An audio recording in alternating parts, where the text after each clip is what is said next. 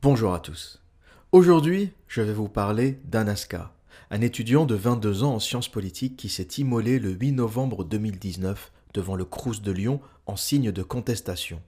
Brûlé à 90%, il est aujourd'hui entre la vie et la mort. Ce qui m'a le plus marqué, ce n'est pas l'acte d'Anaska, mais plutôt sa justification, et en particulier la lettre qu'Anas a laissée avant de commettre son acte. Je vous lis son contenu.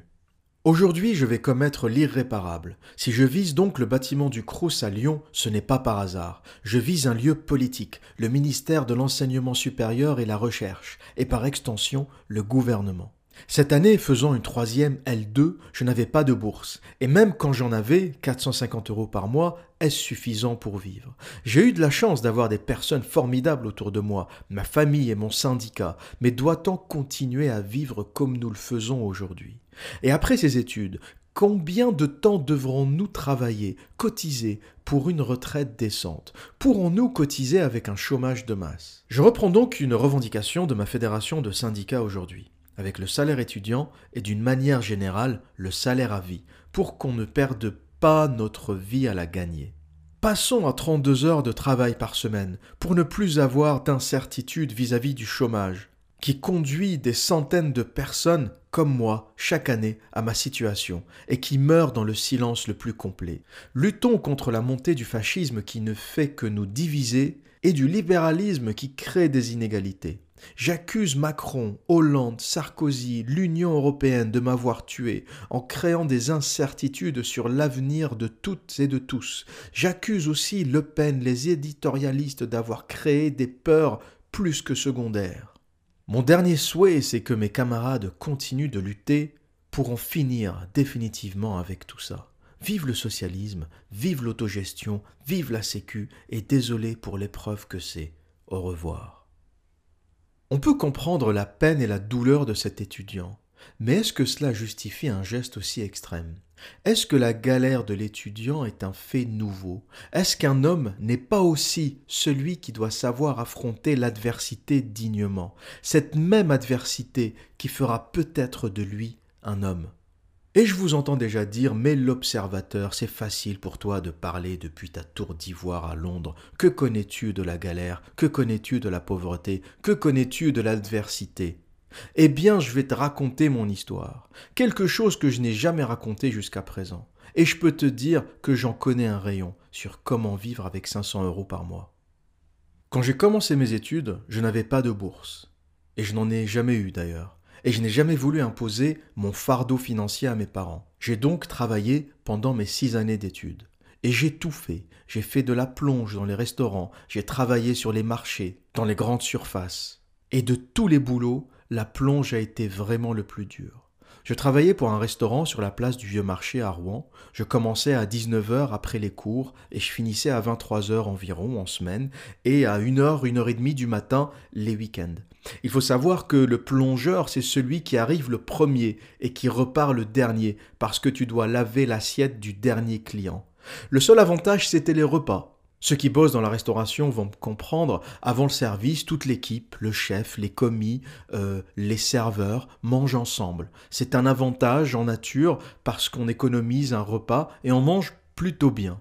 Et je faisais ça tout en allant en école d'architecture tous les jours. Et l'architecture, c'est pas Sciences Po, c'est pas une filière de glandeur du type psycho, histoire de l'art. C'est vraiment des études exigeantes où on a non seulement des modules d'anthropologie, d'histoire de l'architecture, de sociologie, mais surtout des ateliers qui nous prennent la plupart de notre temps parce qu'il faut produire des plans, des maquettes, et la plupart des étudiants en architecture finissent par tirer ce qu'on appelle des charrettes, des nuits blanches, tellement la quantité de travail à produire est astronomique. Et ça, c'est pour les étudiants qui ne travaillent pas. Moi, j'arrivais à faire les deux. Et les études d'architecture ne sont pas aménagées du tout pour les étudiants qui travaillent. Et c'est pour ça que quand j'avais du mal à finir une maquette ou un dessin et que mon professeur d'atelier me disait Mais qu'est-ce qui t'est arrivé? T'aurais pu finir ta maquette ben, j'osais même pas dire que j'avais travaillé la veille. Un, parce que c'était pas son problème, mais le mien. Et deux, parce que de toute façon, il n'en aurait rien à foutre. Il est là pour renseigner, pas pour écouter mes problèmes d'argent. Donc il y a des soirs où je finissais sur les rotules. J'en pouvais plus. Entre le travail, les nuits blanches à faire des maquettes, j'étais constamment en carence de sommeil et je passais mes week-ends pratiquement à dormir pour récupérer. Les soirées, la fête pendant les études, c'était pas pour moi. À part en cinquième et en sixième année, où le programme s'est un peu détendu et j'ai pu travailler à mi-temps pour des cabinets d'architecture en gagnant correctement ma vie et en accumulant de l'expérience surtout, parce qu'en sortant de l'école, contrairement à tous mes autres collègues qui commençaient dans la vie, j'avais déjà deux ans d'expérience en cabinet d'architecture et j'ai été embauché d'ailleurs par cette même boîte pour laquelle je travaillais à mi-temps après mon diplôme. Je me souviens, j'ai passé mon diplôme le 4 juillet et j'ai signé mon contrat euh, de travail à plein temps le 5 juillet. Mais avant ça, dans mes premières années d'étudiant, en première, en deuxième et en troisième année, putain que ça a été dur. J'avais mal au dos, j'avais les mains sèches à force d'avoir les mains constamment trempées dans l'eau. En plus, je supportais pas les gants latex, ça me faisait transpirer et je préférais euh, euh, laver les assiettes euh, sans porter de gants. Et, et, tout ça a duré trois ans. Et je me souviens un soir, les trucs comme ça, ça reste dans ta tête à jamais. Je traversais la place du Vieux Marché en me dirigeant vers la rue du Gros Horloge, puis la rue Jeanne d'Arc, qui me mènerait vers le quartier de la gare où j'habitais à l'époque. On était au mois de février, il faisait super froid cette année-là, je m'en rappelle encore. Je traverse la place et en plein milieu, j'éclate en sanglots. Comme une gonzesse. Le truc qui ne se contrôle pas. J'essaye de me ressaisir, je me dis, ben, t'es, un homme, t'es un mec, ça pleure pas les mecs. Mais rien à faire. C'était parti, j'étais en roue libre, le corps avait lâché. Dans ces moments-là, il n'y a rien à faire. Tu laisses aller, faut que ça sorte. J'en avais juste ras le cul, mais en même temps, j'ai continué. Il n'y avait rien d'autre à faire. Il y avait un diplôme au bout du tunnel et il fallait pas chipoter. C'était ça l'objectif. Fallait, fallait faire ce qu'il y avait à faire, fallait baisser la tête et, et foncer, fallait tenir. Il y avait cinq ans à passer et fallait les passer. Et des moments comme ça, ça ne s'oublie pas. Et même si tu réussis et qu'un jour tu gagnes en une journée ce que tu gagnais avant en un mois, des moments comme ça, ça te transforme pour la vie, ça te forge, ça fait de toi quelqu'un de spécial. Grâce à ça, aujourd'hui, je sais que quoi qu'il arrive dans la vie, je m'en sortirai. La plonge, tu ne peux pas descendre plus bas que ça. Et même si un jour tu as des difficultés, si les choses tournent mal, s'il y a une crise mondiale et que tous les architectes se retrouvent à la rue, je n'aurais pas peur de reprendre un métier manuel parce que je l'ai déjà fait. La plupart des gens avec qui je travaille seraient incapables de se retourner s'ils perdaient leur métier d'architecte. Ils ne savent rien faire d'autre et ils se mettent à pleurnicher lorsqu'ils n'arrivent pas à trouver un boulot dans leur domaine parce que pour eux, il est inconcevable de se rabaisser à faire des petits boulots ou des tâches manuelles.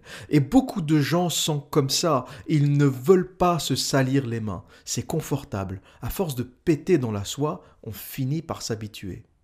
Et je ne regretterai jamais d'avoir fait ces petits boulots, y compris dans la grande distribution, parce que ça m'a fait rencontrer des gens, des métiers différents, des gens modestes, des gens que tu ne rencontres pas en école d'architecture. Et pour revenir à la lettre d'Anaska, elle est très représentative de cette génération d'étudiants, souvent des étudiants en lettres d'ailleurs. Je n'ai jamais vu un étudiant en physique nucléaire ou en robotique manifester. Ils ont mieux à faire et ils savent que l'avenir du monde est entre leurs mains.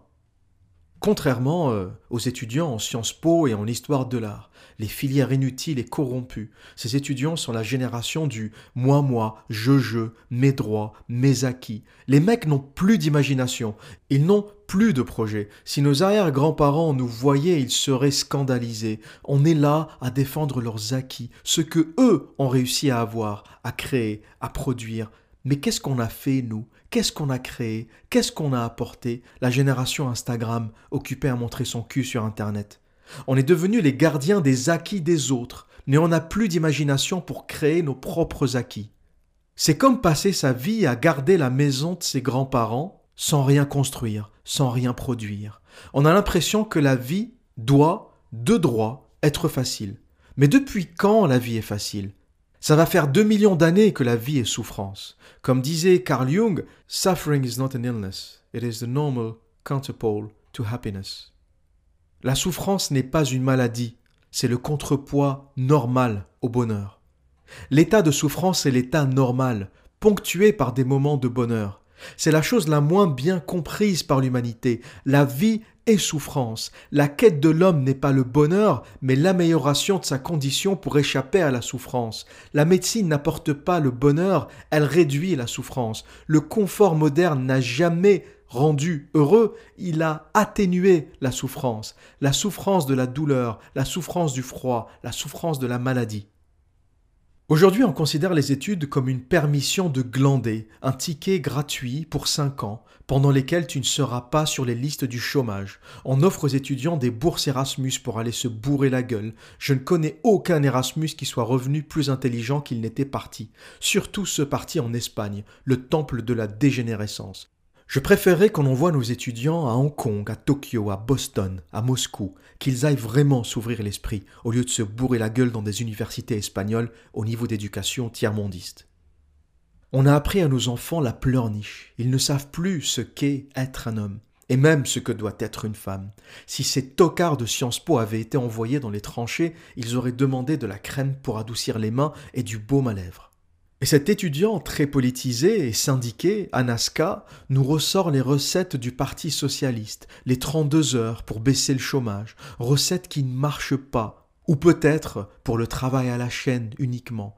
Et personne ne peut raisonnablement reprendre le travail d'un chirurgien qui doit rentrer chez lui parce qu'il a fini ses 32 heures.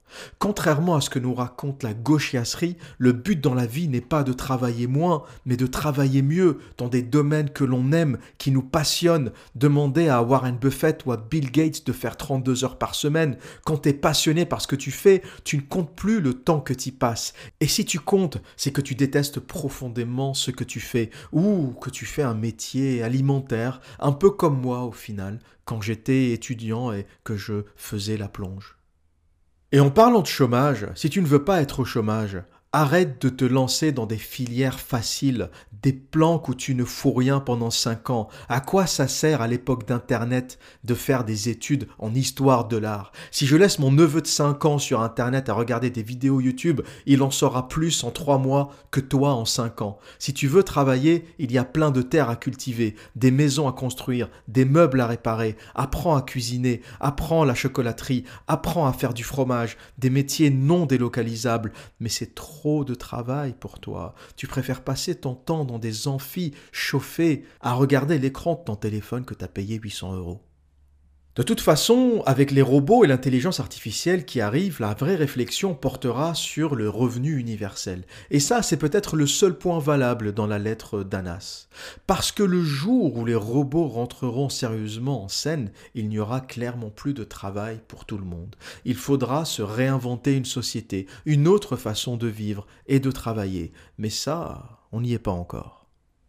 Anas critique aussi le libéralisme, sans savoir que l'on ne vit pas dans une société libérale. Le vrai libéralisme est la main invisible d'Adam Smith, par laquelle tout produit pourri et toxique doit disparaître. Dans une vraie société libérale, les États ne sauvent pas les banques mafieuses avec l'argent du contribuable. Seule une société communiste ferait une chose pareille. Le vrai libéralisme a le mérite de nettoyer les marchés de ce qui ne fonctionne pas. Et le vrai libéralisme aurait laissé les banques s'effondrer en 2008 et on aurait tous pu repartir sur de meilleures bases économiques plus saines. On applique un pseudo-libéralisme aux petites gens, mais les banques vivent sous le régime communiste, sauvées à chaque fois, et coûte que coûte les États.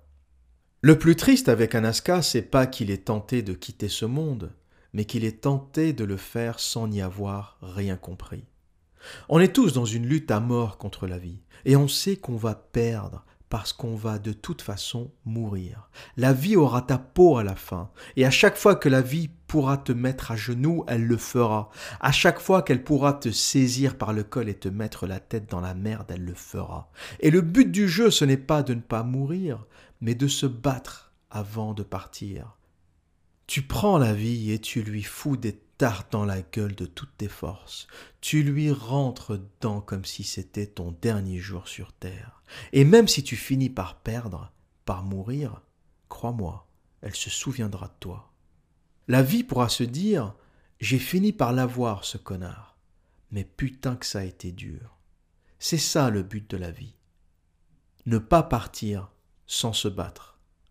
Ça sera dur pour tout le monde, Mais ceux qui se seront battus pourront se dire sur leur lit de mort Putain que c'était dur, mais je lui aurais foutu une sacrée branlée. Et comme disaient les Rolling Stones, You can't always get what you want.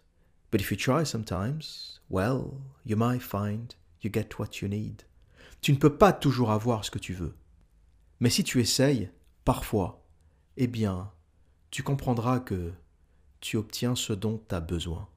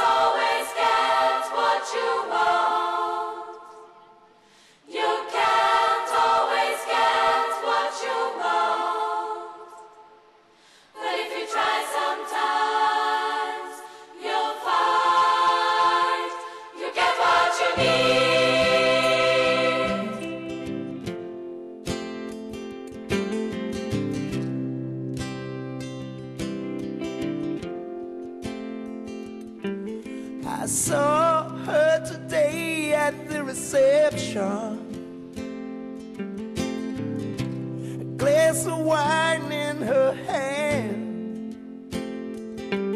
I knew she was gonna meet her connection. At her feet was a footloose man. When you can't always get what you want. No, you can't always get what you want. Can't always get what you want. But if you try sometimes.